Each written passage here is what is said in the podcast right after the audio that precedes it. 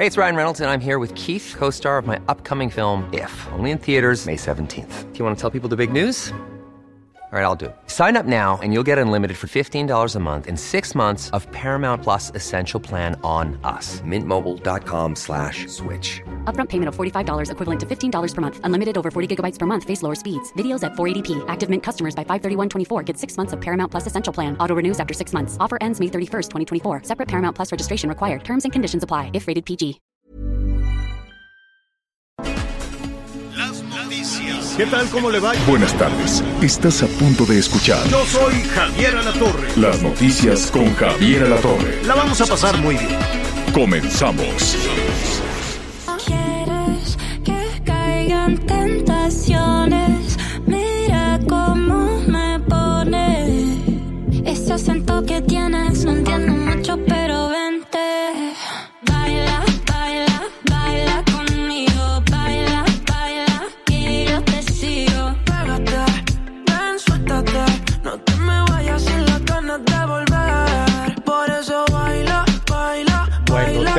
Tengo, que reconocer que de todos estos ritmos así, este, de pum, pum, pum, pum, reggaetón, reggaetón, esta sí me gusta, Miguelón, es la Selena Gómez.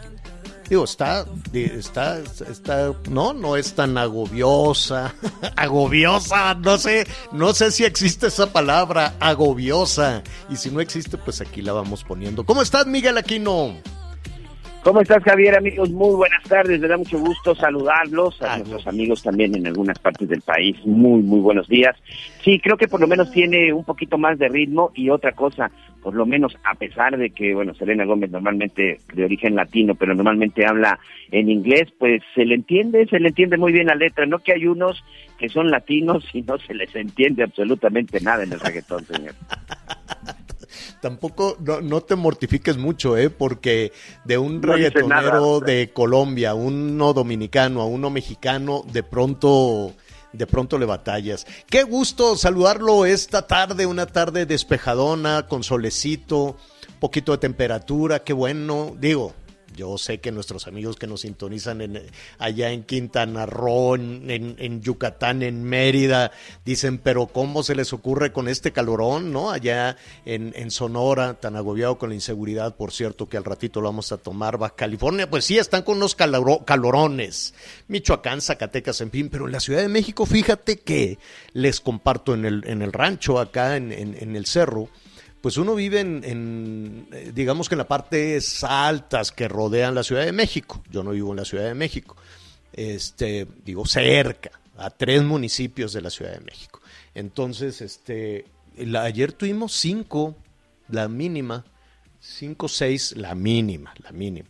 La máxima de pronto llega a los 18, cosas así. Y así se ya, ya, así se queda. El calor, aquí, el calor dura mayo, abril, fi- fines de abril, es un calorón. Bueno, ya ve cómo nos quejamos en la Ciudad de México, ¿no? Este, estamos a 28, nos vamos a deshidratar, ¿qué vamos a hacer, no? Imagínese cuando se está a 50. Pero en fin, es una tarde muy, muy agradable. En la segunda parte del programa, a, ver si podemos salir de, de- del huertito o a ver en dónde nos acomodamos. Me, va a dar mucho gusto. Oiga, saludamos a todos nuestros amigos que nos están sintonizando en Mérida.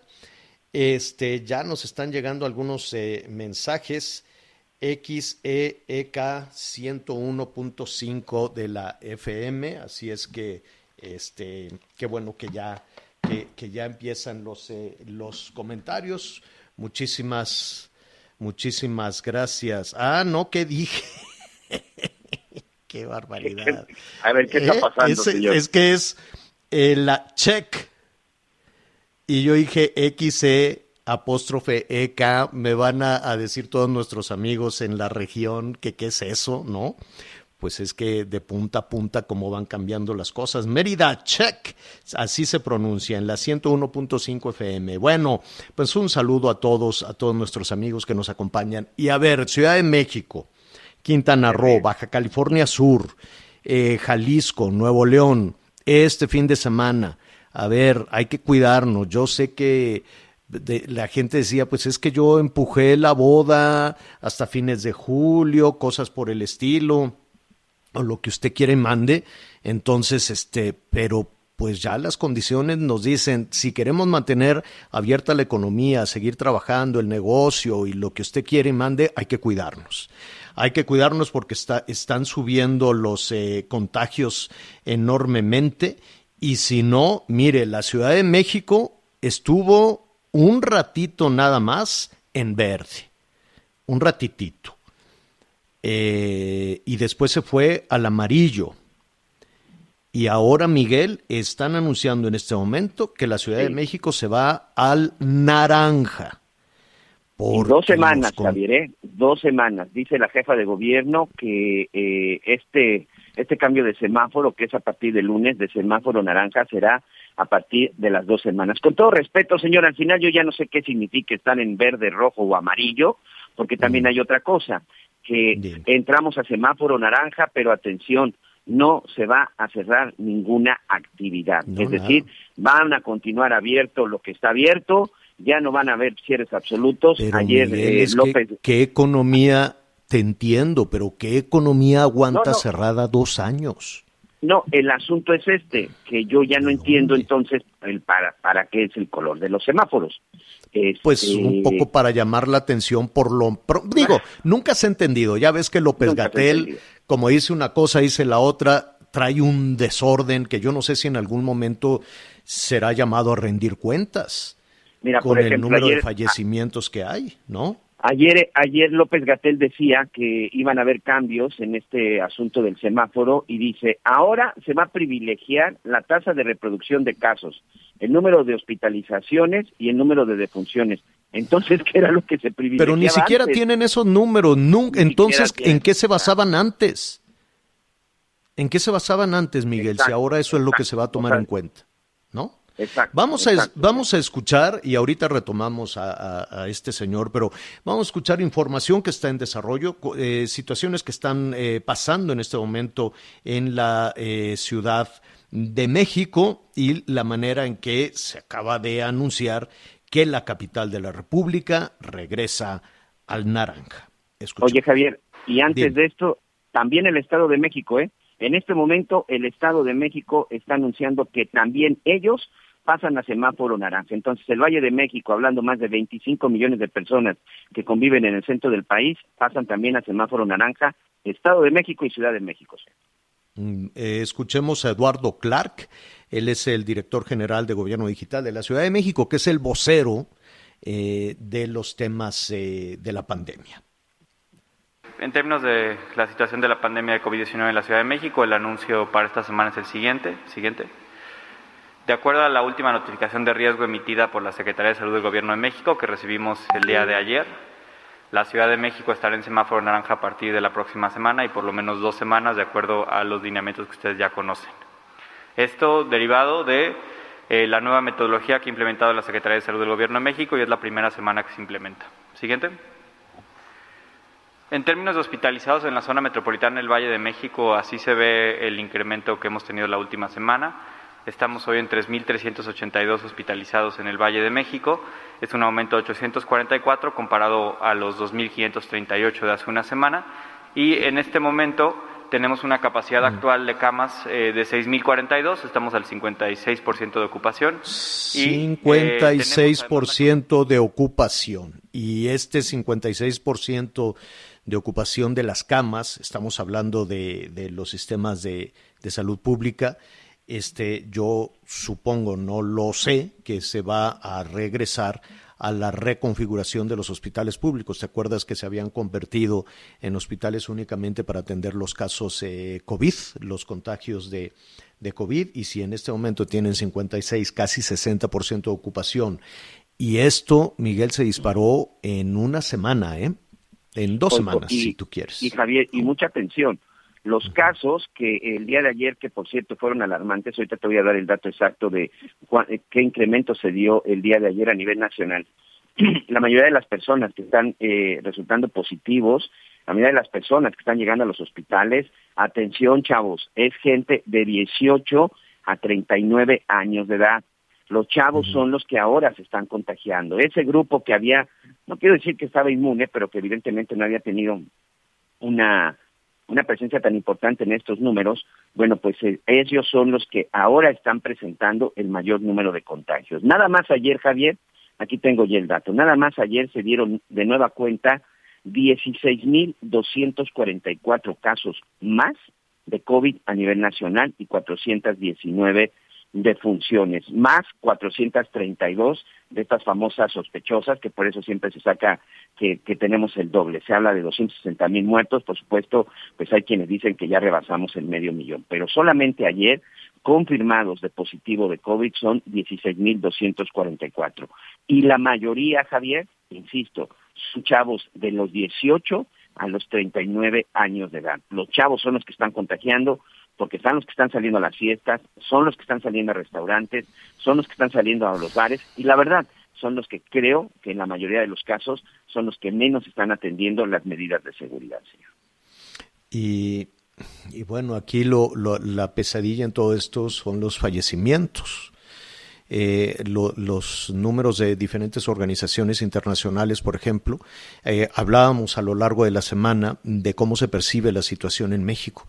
Y en esta, eh, este editorial de Business Week fue pues eh, muy significativo, desde luego que en México no nos gusta que nos señalen nuestros errores, mucho menos al gobierno le gusta que le señalen los errores.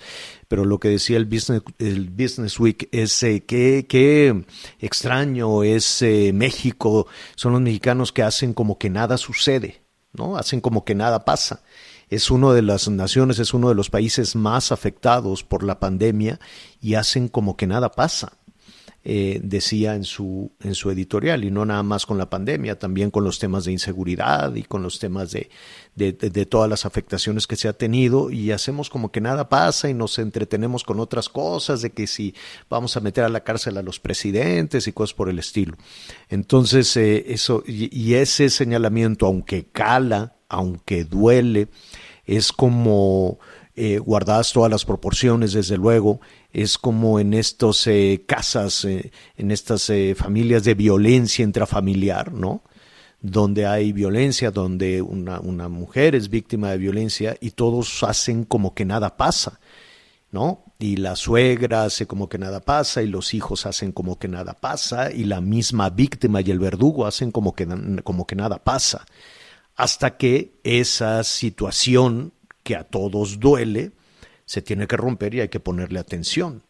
Mira, eh, voy a, buscar en un momento más las cifras, pero México tiene el primer lugar de huérfanos por la pandemia, Miguel, de, del fallecimiento de uno o los dos padres de familia. Tiene el primer lugar en el mundo de que, que ha dejado la pandemia huérfanitos, huérfanitas, algunos no son niños, algunos ya son adolescentes, y entonces pues imagínate eh, lo, lo, que eso pueda significar para estos sí. niños, eh, que alguien tiene que atenderlos, alguien tiene que pagar su alimentación, pagar su escuela, pagarles el vestido, hablar con ellos. ¿Quién? Puede haber la solidaridad y que entren los abuelos y los tíos, pues sí, pero ¿por cuánto tiempo?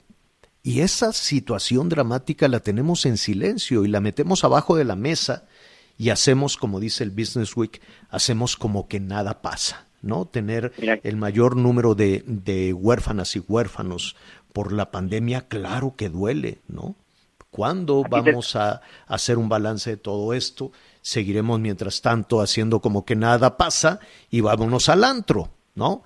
Ahora, no voy en contra de la economía que genera, los empleos que generan, la gente que vive de las propinas, los destinos turísticos que están tan agobiados, tan golpeados, tú lo sabes mejor que nadie, Miguel. Eh, por cierto, al ratito en streaming les vamos a pasar la, las condiciones en las que están las, eh, ¿cómo se dice?, terminales del ferry. Sí las terminales marítimas que que por cierto ya el gobernador dice que es ahí donde van a estar revisando pero bueno, pues hay una desorganización total con los encargados de los de los ferries que pues están aglomerando a la gente. Las imágenes son impresionantes y de eso y de eso estaremos hablando. Javier, rápidamente te doy la cifra. 131.325 niñas, niños y adolescentes se encuentran en situación de orfandad por la pandemia del COVID-19 en México. De acuerdo con lo- un estudio que se presentó, estimaciones mínimas mundiales En de niños ¿no? afectados, así es, eh, por la revista médica británica The Lancet, de marzo del 2020 a abril del 2021, a nivel mundial se estima que un millón 134 mil niños y niñas menores de 18 años quedaron en la orfandad. México ocupa el primer lugar con 131 mil Ujú. 325. Por ahí así del 10%. Y miren, señor. eso no es propaganda electoral, ni propaganda No, política, ni alguien fue y le pagó, ni llegaron los, los conservadores con la revista Lancet. La, la revista Lancet está absolutamente blindada porque es muy específica. La revista Lancet es científica. ¿No? Entonces todos los investigadores quieren tener ahí publicaciones porque tiene mucho prestigio y cada investigador, sobre todo en cuestiones médicas, que publica en esa, en esa revista cuenta como currículum. Entonces, créame que la revista Lancet no quiere este, apoyar ni, ni, ni a Morena, ni al PRI, ni al PAN, ni a alguno de los candidatos, ni las corcholatas, ni todo eso que nos demanda tanta atención, ¿no? Siempre tenemos que estar pensando en, en los concursos, en los concursos electorales. No, ellos están en el tema científico y a ellos les preocupa los otros efectos que no queremos ver de este, de la, ¿cómo se llama?, de la pandemia. Así es que ahí está y lo vamos a platicar. ¿Qué dijo Alfredo del Mazo? También es información en desarrollo. Como ya nos adelantabas, Miguel, el Estado de México también a naranja. Escuchemos rápidamente. En el Estado de México, la próxima semana pasamos a semáforo color naranja. Hoy en día estamos viviendo un incremento importante en el ritmo de contagios. Hay una variante especial, que es la variante Delta, que tiene un gran ritmo de transmisión. Y esto, sumado al incremento en la movilidad, nos ha hecho que el número de contagios vaya en aumento. También el número de hospitalizados. Tenemos que ser muy responsables y muy cuidadosos. Hemos avanzado de manera importante los últimos seis, siete meses. La vacunación nos ha ayudado.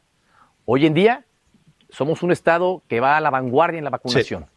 Casi 8 millones de vacunas aplicadas. De aquí al próximo viernes estaremos aplicando sí. más de 1.700.000 vacunas. Las vacunas, se le está apostando, y lo mismo dijo Claudia Sheinbaum, lo mismo dijo, por ejemplo, el gobernador de Jalisco, que está enojadísimo con López Gatel porque resulta que la estrategia de vacunación se la definen en la Ciudad de México. Entonces vino y dio un manotazo y le dijo que qué, bueno, le dijo una de cosas a López Gatel, porque lo que dice el gobernador de Jalisco, hay que vacunar en los destinos turísticos, donde está, eh, do- donde tenemos que ponerle acento a la economía, a la actividad económica, a los empleos, a las propinas, a todo esto que es Puerto Vallarta. Y no, en la Ciudad de México dice, no, lo vamos a aplicar en otro, en otro lado. En Quintana Roo, si no me equivoco, están en, en naranja también y se están tomando una serie de medidas que, que resultaron este, complejas. Rápidamente, antes de ir con nuestro invitado, le, le, le pongo en contexto, el gobernador del estado, Carlos Joaquín, dijo que todos los negocios o todos los establecimientos que den servicios a, turistas o a ¿no? Tienen restaurantes, bares, no sé si los hoteles, esto lo veremos en un momento más, tienen que presentarse con su carnet de vacunación, ¿no? Decir, mira, yo ya tengo mis dos dosis de vacunación, no sé cómo le van a hacer los más jóvenes, o la prueba de COVID negativa, que por cierto, pues están un poquito caras. ¿Qué dice de todo esto el presidente de la Asociación de Hoteles de la Riviera Maya, Tony Chávez, a quien me da muchísimo gusto eh, saludar? ¿Cómo estás, Tony? Buenas tardes, Javier. Muy bien, muchas gracias. Igualmente. Oye, Tony, pues estamos viendo cómo hoy, eh, eh, información que está en desarrollo, en este momento están tomándose medidas eh, en Ciudad de México, en el Estado de México, en varias entidades. ¿Qué opinas de esta decisión o este anuncio que un momentito más vamos a escuchar del gobernador de que todo mundo se tiene que presentar con la prueba, eh, bueno, con, con el carnet de vacunación completo o con la prueba negativa de COVID? Pues mira, Javier, eh, todas las medidas que se implementen para continuar siendo un destino seguro son importantes. Y el sector hotelero somos los primeros en ponerlas en marcha siempre. Desafortunadamente, y bajo mi, mi opinión, el gobierno federal no ha tomado ninguna acción para proteger el país con pruebas a los, a los visitantes desde sus países de origen. Eh, eso, con, con esa medida se hubiese evitado muchas de estas nuevas medidas que estamos tomando ahora y quizás hasta posiblemente no estaríamos en el semáforo naranja. Eh, los, los, gobiernos locales pues han tenido que, que, que, imponer nuevas normativas y restricciones para romper con esas cadenas de contagio, lógicamente. Uh -huh. eh, eh, las medidas, pues sí, son necesarias, pero hay una cierta incongruencia en, este, en estos sentidos, porque eh, las vacunas dependen del gobierno federal. No nos pueden exigir que presentemos carnet de vacunación cuando mucha gente, aún por la edad y por la fecha, no se han podido vacunar.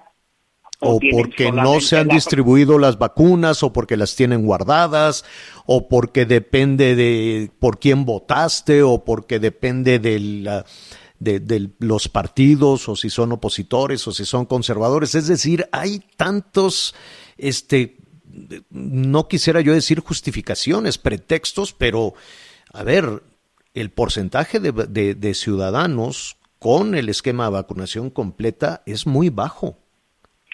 Eh, mira, Javier, no son excusas, es una realidad. No se puede exigir lo que por su parte no ha cumplido el gobierno federal, siendo preciso, no podemos exigir a una base trabajadora joven que tengan claro. sus vacunas completas cuando aún no se han aplicado ni siquiera las mismas. Aún aquí no se han aplicado las vacunas de 18 a, a 29. La de 30 a 35 apenas se dieron la primera dosis. Gente que todavía de 40 a 49 hace 60 días que se pusieron la primera dosis y no tienen la segunda. Y estás Entonces, hablando de los residentes de Quintana Roo, pero ustedes eh, viven de los visitantes. Correcto. Entonces, los visitantes, pues bueno, se le puede exigir su, su, eh, su certificado de vacunación, pero al que no, pues estas pruebas se le exigen cuando los turistas vuelven a sus países de origen. Entonces, si cada vez que van a entrar a un restaurante aún le piden este tipo de pruebas, pues es un tema costoso y lógicamente pues va a afectar. ¿Y Esto qué van a aparte... hacer? A ver, eh, dime, en el caso en el caso de los hoteles, para, para no tener confusiones, si, si me permites, Tony, ¿por qué, ¿por qué no escuchamos un poquito de lo que dijo el gobernador Carlos Joaquín González? Y, y así tenemos la referencia exacta.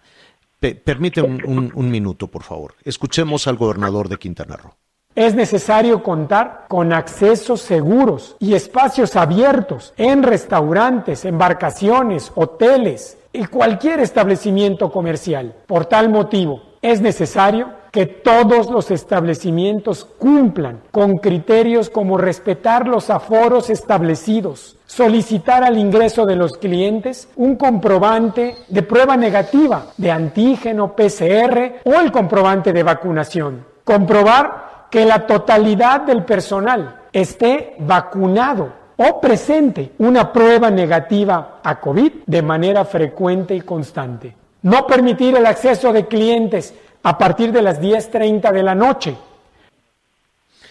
¿Qué van a hacer, Tony? ¿Cómo, cómo van a operar los, los hoteles por lo pronto? Bueno, de momento, lógicamente, tenemos que cumplir con las normativas que nos exigen autoridades, lógicamente. Eh, el sector hotelero siempre ha sido muy respetuoso de las leyes que se marcan, pero sí levantamos la voz en este sentido porque, eh, lógicamente, vuelvo y repito, parte de la población y de la población activa y laboral del sector turístico del cual vivimos 90-95% en nuestro estado no tiene todavía las vacunas. Entonces, ver, pe, verle a un entonces, empleado entonces, va... Tony, hay, hay aquí un, una situación muy compleja porque ¿quién va a inspeccionar? ¿Quién va a revisar? Si, la cantidad de empleados, no, no sé tú, en calidad de presidente de la asociación, ¿cuántos empleos hay en la Riviera Maya? A partir de directos e indirectos. Directos son como unos 100 mil. 100 Pero indirecto, es que indirecto, Javier, es casi imposible eh, Saberlo. Eh, numerarlo porque... Puede ser el medio millón. ¿Qué empresa no vive en este en esta área directa indirectamente del turismo? Proveedores, eh, tiendas, eh, tienditas de souvenir, eh, restaurantes, excursiones, transportistas, taxistas. Pero entonces, ¿qué van a hacer? ¿A partir de cuándo eh, aplicarán esa disposición? Y la otra cosa, eh, eh, en el caso de los hoteles, pues a lo mejor hay algunos filtros y a lo mejor a la hora de, de, de hacer la reservación les dirán, oiga, pues tiene que venir con su prueba. Ahora, si se pasan una semana ahí, se tienen que hacer pruebas constantemente los visitantes, los turistas, con el costo que eso significa. ¿Y qué, qué sucederá si alguien quiere entrar a un restaurante eh, y no trae su carnet de vacunación? ¿No lo van a dejar entrar? Si no trae el carnet de vacunación o la prueba negativa de antígeno PCR, no se le puede dejar entrar según las nuevas normativas. Y si no atienden esa nueva normativa, los hay, eh, tampoco quedó Bueno, claro cuál sería la sanción. Sí, no, sí, las sanciones ya se comentaron por medio de COFEPRIS y CEFIPLAN, que pueden ir desde un coste económico alto hasta el cierre y, y usura de- del establecimiento. ¿Qué harán, Tony? Te robo un minuto más. ¿Lo han hablado? Quiero suponer que los empresarios de la industria este, Mira. turística, restauranteros, hoteleros y prestadores de servicios están hablando en este momento de esto. Eh, Sí, eh, lógicamente esto se, se, se dijo anoche, estábamos analizando bien la situación para provocar una reunión que dicho sea de paso, con, con el gobernador del estado hay una relación muy cordial y muy entendible porque es una persona que conoce perfectamente. Es que él mismo está Estado, preocupado por la economía, ¿no? Él mismo Es dice, correcto. ¿qué vamos a hacer con esto? Es correcto. Yo creo que eh, en, en estos días se mantendrá una reunión para, para replantear algunas situaciones y poder llegar a algo que, lógicamente, eh, represente un, un, eh, el implementamiento, el, el implementar estas medidas y que no sigan los contagios, pero que a la vez el, el sector económico pueda seguir trabajando. Las acciones que se implementaron por ejemplo, especialmente en temas náuticos, vacaciones, que salían Mm. repletas de personas sin ningún tipo de cuidado, los centros nocturnos, bares, fiestas clandestinas, pues todo eso también ah, eh, eh, deben de, de realizar un, un control exhaustivo de ese tipo de cosas, ¿no? Y, Mira, y, es, es, es viernes a mediodía, Tony. ¿Qué te parece si, si retomamos esta conversación el lunes? Este, a ver qué pasa en las siguientes horas. Es viernes a Sí, mediodía, los turistas quieren ir a comer y más tarde quieren ir a tomar una copa o quieren ir a dar un paseo en algún en alguna embarcación o quieren subirse al ferry y en la noche quieren ir al antro o a cenar. Entonces veamos cómo evoluciona este fin de semana y hablemos el lunes, ¿te parece bien? me parece bien, Javier, muchas gracias.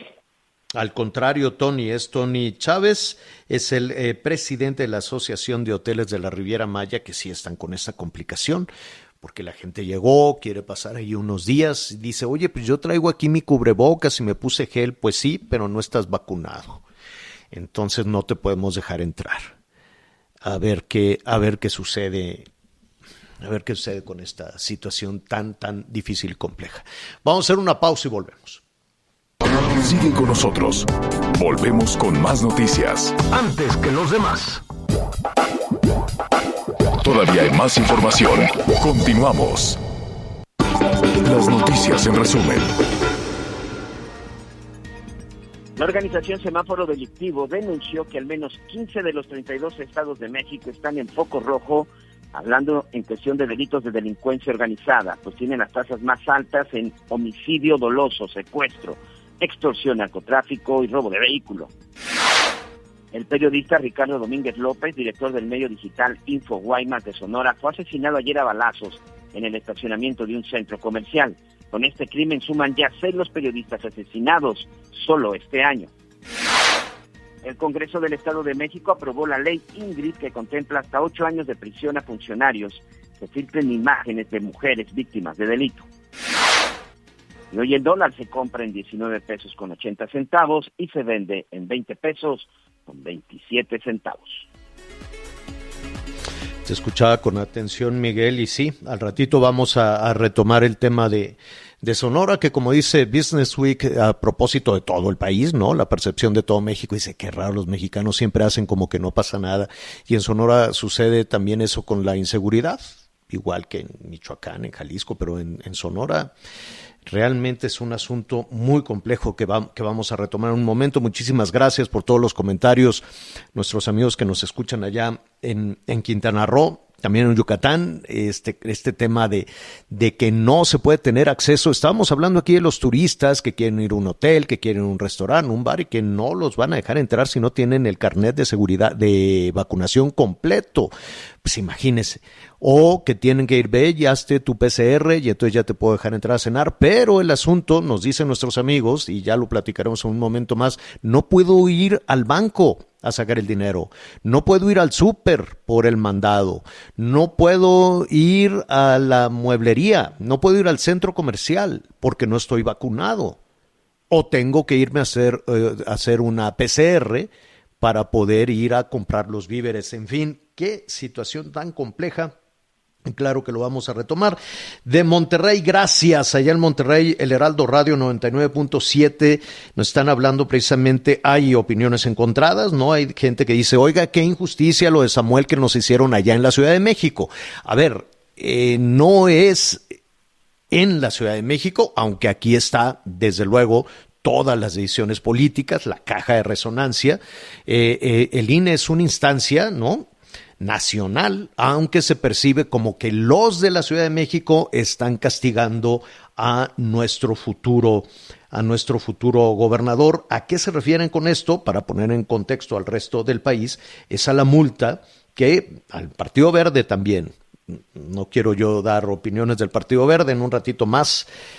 Yo creo que, que han navegado y hace sus cálculos, dice, pues hago trampa, me multan con tanto, pero como aumento tanto me van a dar más dinero, entonces lo ven como una inversión, la multa, ¿no? Dicen, ah, total, al rato me van a dar más dinero. Y aparte no es dinero mío, es dinero de la ciudadanía. Eh, ah, también multaron entonces al gobernador electo de Nuevo León, Samuel García, por este, aportaciones de empresas y desde luego el trabajo que hizo su esposa Mariana Rodríguez, que se, que se consideró como una falta. Claudia Zavala es consejera electoral del Instituto, voy aquí a subrayar, Nacional Electoral, el INE Em, y con ella le agradecemos eh, muchísimo esta comunicación para eh, poner en contexto lo que ha sucedido con estas sanciones, por lo pronto a Movimiento Ciudadano y al Partido Verde. ¿Cómo estás, consejera? Buenas tardes. Muy buenas tardes, Javier. Todo muy bien. Le saludo con mucho gusto y a Miguel también, por supuesto, a la audiencia. Mm, gracias. ¿En qué, en qué, cuáles son los, los, los argumentos o, cómo es que se decidió? Vamos, vamos por partes. Iniciemos con Samuel García. Muy bien. Eh, tenemos dos asuntos relevantes en el caso de Samuel en la candidatura para la para gobernador. Un tema fue eh, una estrategia de publicidad para favorecer el voto a favor del candidato, eh, delineada por eh, y trabajada con, con Mariana, que Mariana pues tiene un vínculo matrimonial con el candidato. Aquí fue lo que pasó. Es un tema importante porque Mariana es una persona que es influencer eh, una persona que tiene influencia en la opinión pública, que tiene cierta, eh, pues sí, esa influencia que, que tienen en la opinión. Y Mariana también está registrada ante las autoridades del SAT y ante el INPI eh, como su nombre y su imagen como una marca empresarial y eh, también recibe eh, por sus servicios de publicidad en, eh, que está así acreditada en las eh, autoridades hacendarias, pues ese es su ingreso empresarial, su ingreso profesional. En esta, en este contexto, ¿qué es lo que nosotros analizamos? Porque hubo una cuestión porque no se reportó ningún gasto a pesar de que había una estrategia para favorecer el voto. Lo que teníamos probado, pues, es que tiene una características que encuadran a la persona física con actividad empresarial. Y a partir de eso y de definir que efectivamente se trataba de una estrategia de campaña para favorecer el voto este, del candidato, lo que delimitamos es que de acuerdo con las reglas de fiscalización, de nuestro modelo de fiscalización, esos gastos deben reportarse. Si no se reportan, hay una infracción que es sancionada. Pero además, el otro punto era es que con respecto a las reglas de fiscalización, cuando una, una persona tiene la calidad de actividad empresarial con esa, esas, esas cualidades, tiene prohibido realizar aportaciones a los partidos políticos o a las campañas o candidatos o precandidatos. ¿Por qué? Porque nuestro sistema está diseñado justamente por, con recurso público para fortalecer la autonomía del ejercicio de la vida política al margen de los intereses económicos. En esa medida se tuvo por acreditada una infracción. No se reportó un gasto, pero además se realizó una aportación eh, prohibida en nuestro sistema eh. y en consecuencia se procedió a sancionar eh, por esas conductas. ¿Con cuánto, de cuánto es la multa? Bueno, estamos el monto involucrado que cuantificamos, porque al ser un gasto no aportado tenemos que generar parámetros y nuestro le, nuestro reglamento en gasto no reportado dice que pidamos cotizaciones y apliquemos la cuantificación del gasto en la cuestión más alta. Aquí con Mariana lo que hicimos fue tomar como referencia la de las propias cuotas que, eh, que, que, tenían, que públicamente habían sido expuestas de cuánto se cobran y tomarlas de menor valor para poder generar la cuantificación del gasto. En esta medida, el, el monto involucrado fue de 27.800 millones y la multa, pues la sanción... ¿Con 27 mil? No. No, 27 mil millones. 27, sí, 27 porque se duplica. Entonces, cuando nosotros la duplicamos, sale en 55 mil 600 esas son las cantidades, pero buscamos los votos involucrados, eh, Javier. No, pero el, el, mil, estamos hablando de millones, no de miles de millones. No, eh, millones, sí, 27 millones ochocientos sí, ah, perdón, ya nos habías asustado, consejera. No, no, no, discúlpenme, discúlpenme. Sí, son 27 millones 800 mil y se duplica el 200% y quedan los 55 millones. O sea, ¿y quién tiene que pagar esos 55 millones? ¿Mariana Rodríguez, Samuel García o Movimiento Ciudadano o los tres? No, el principio está Movimiento Ciudadano, los 55 millones, porque como partido político tiene las obligaciones, es, obligado a rechazar este tipo de aportaciones y también es obligado a reportar el gasto. Y también es una parte que se carga al candidato, porque también es sujeto obligado en la materia de fiscalización. Se distribuyó 55 millones, 55.3 millones a Movimiento Ciudadano y eh, menos de 500 mil eh, eh, pesos a el candidato. Esos 50 millones, por, para redondear un poquito, ¿no? Esos 50 millones se los van a descontar a Movimiento Ciudadano de la participación que le corresponde, ¿así es? Así es, se le descuenta mensualmente. Nosotros le entregamos a los políticos mensualmente financiamiento público. Entonces de ahí se le descuenta una parte, el 25%, que es un criterio que eh, tenemos ya muy consolidado en el Consejo, una mayoría de consejeras, consejeros, hasta votar la cantidad que eh, se impuso como sanción. El Partido Verde, ¿cuáles son las sanciones y por qué? Ah, en el Partido Verde tenemos una eh, característica muy muy relevante, porque, eh, bueno, en todos estos temas que resolvimos ayer, ¿cuál es la premisa fundamental? Que en una democracia hay reglas y cuando las reglas se están eh, violando y se violan y no se cumplen, pues se está atentando contra la democracia. Esa es una premisa que yo creo que debemos de partir. Y dos, en el Partido Verde tenemos una conducta eh, un tanto eh, fraudulenta en realidad, porque no es la primera vez que sucede, pero en este proceso electoral En los el día 5 y 6, que son, el día 6 fue la jornada electoral y el 5, pues el día previo, son días que están en reposo y en silencio los partidos políticos, los candidatos y todo, porque es la veda electoral.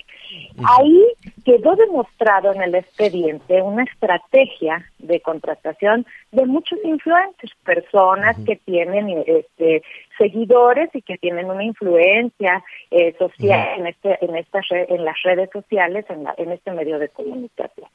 A partir de eso nosotros elaboramos una investigación porque eh, no teníamos reportado ningún gasto en fiscalización, por supuesto.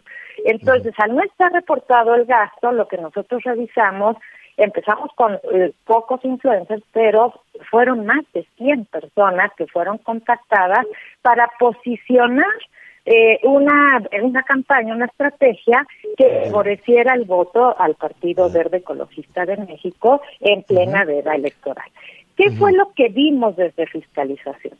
Uno, que no se reporta ese tipo de gasto, evidentemente, pues es una, una propaganda prohibida, fraudulenta. Y la otra, que se aplica dinero en esa fecha, que se obtiene un beneficio y este al final del camino es otra vez lo que se lo que ya se está haciendo en un esquema pues muy clara como fue en el proceso electoral eh, del 2015. En esa medida tuvimos por acreditada que sí hubo una estrategia, hay personas influencers que expresamente al requerimiento que les fue formulado señalaron que se les pagó ciertas cantidades.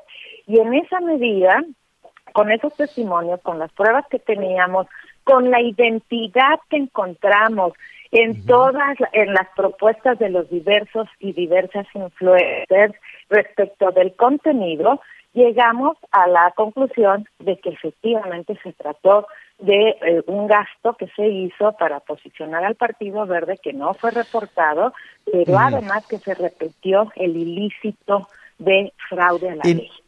¿Cuánto, ¿Cuánto tiene que pagar el, el Partido Verde? El Partido Verde Ecologista tuvimos dos modalidades de sanción.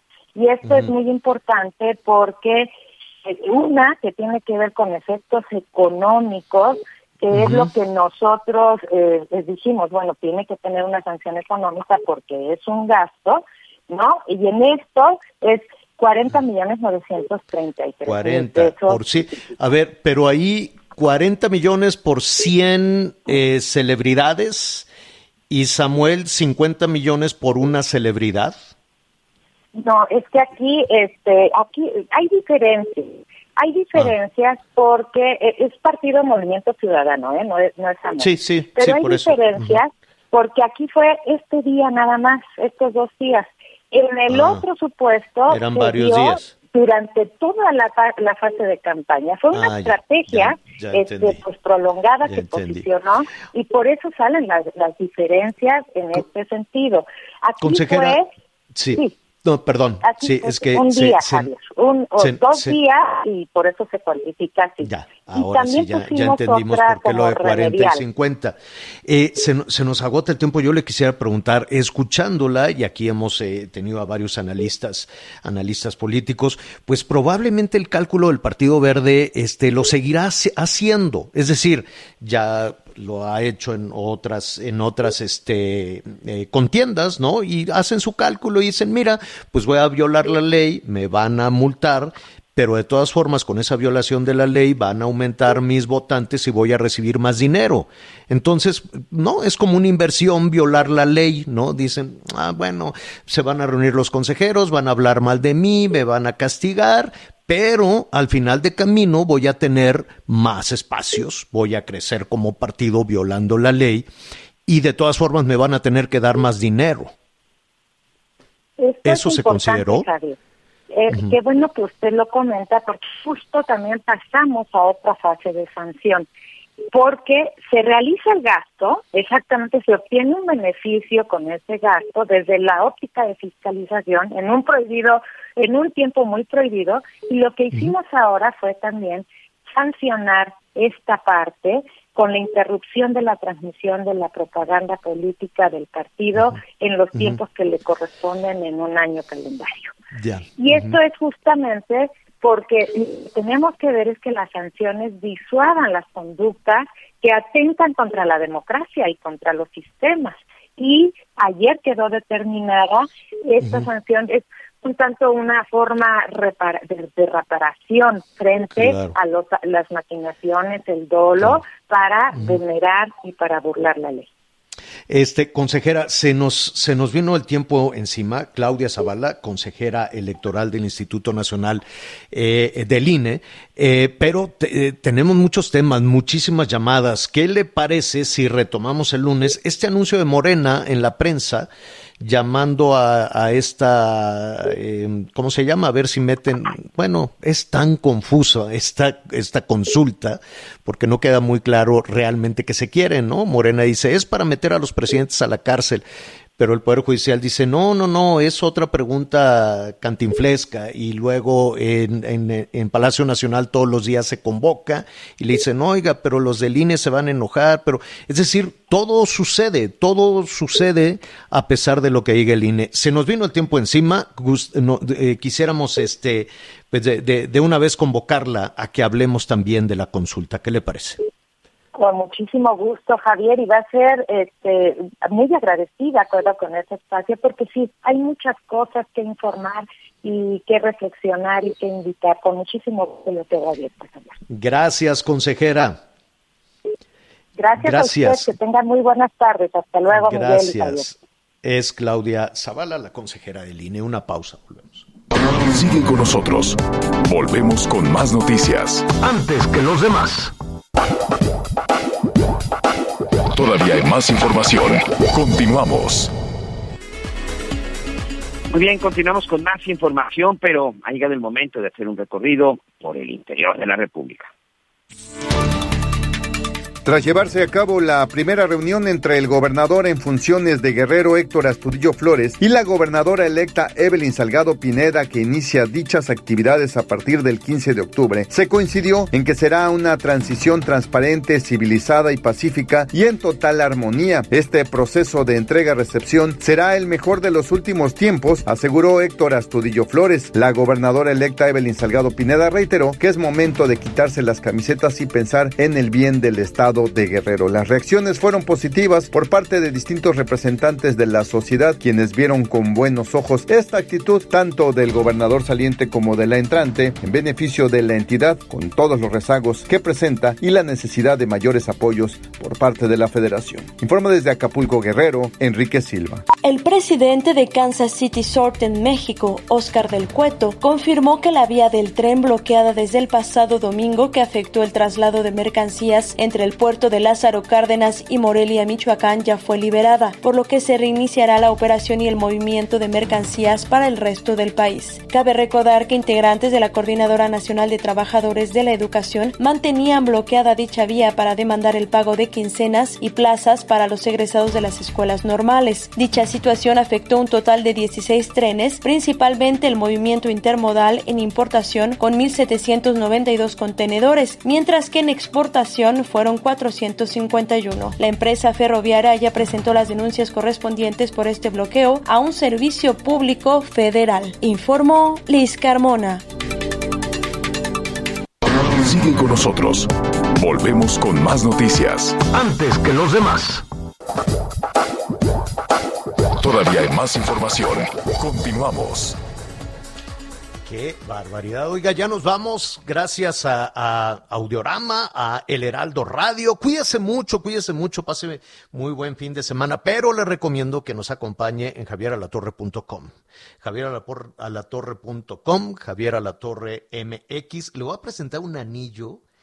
Qué bárbaro. Es un anillo de diamantes brillantes de los bucaneros, de los este, campeones del Super Bowl. Y se va a ir de espaldas como la desdichada Elvira. Qué barbaridad. Bueno, es una cosa enorme, anillo.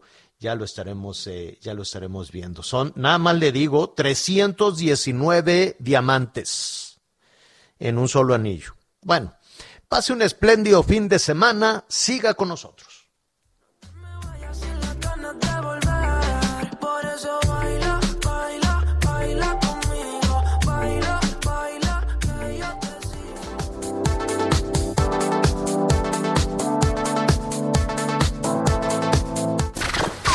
Gracias por acompañarnos en Las Noticias con Javier La.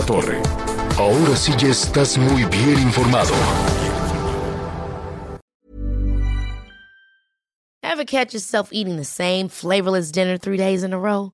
Dreaming of something better? Well, HelloFresh is your guilt-free dream come true, baby. It's me, Kiki Palmer. Let's wake up those taste buds with hot, juicy pecan-crusted chicken or garlic butter shrimp scampi.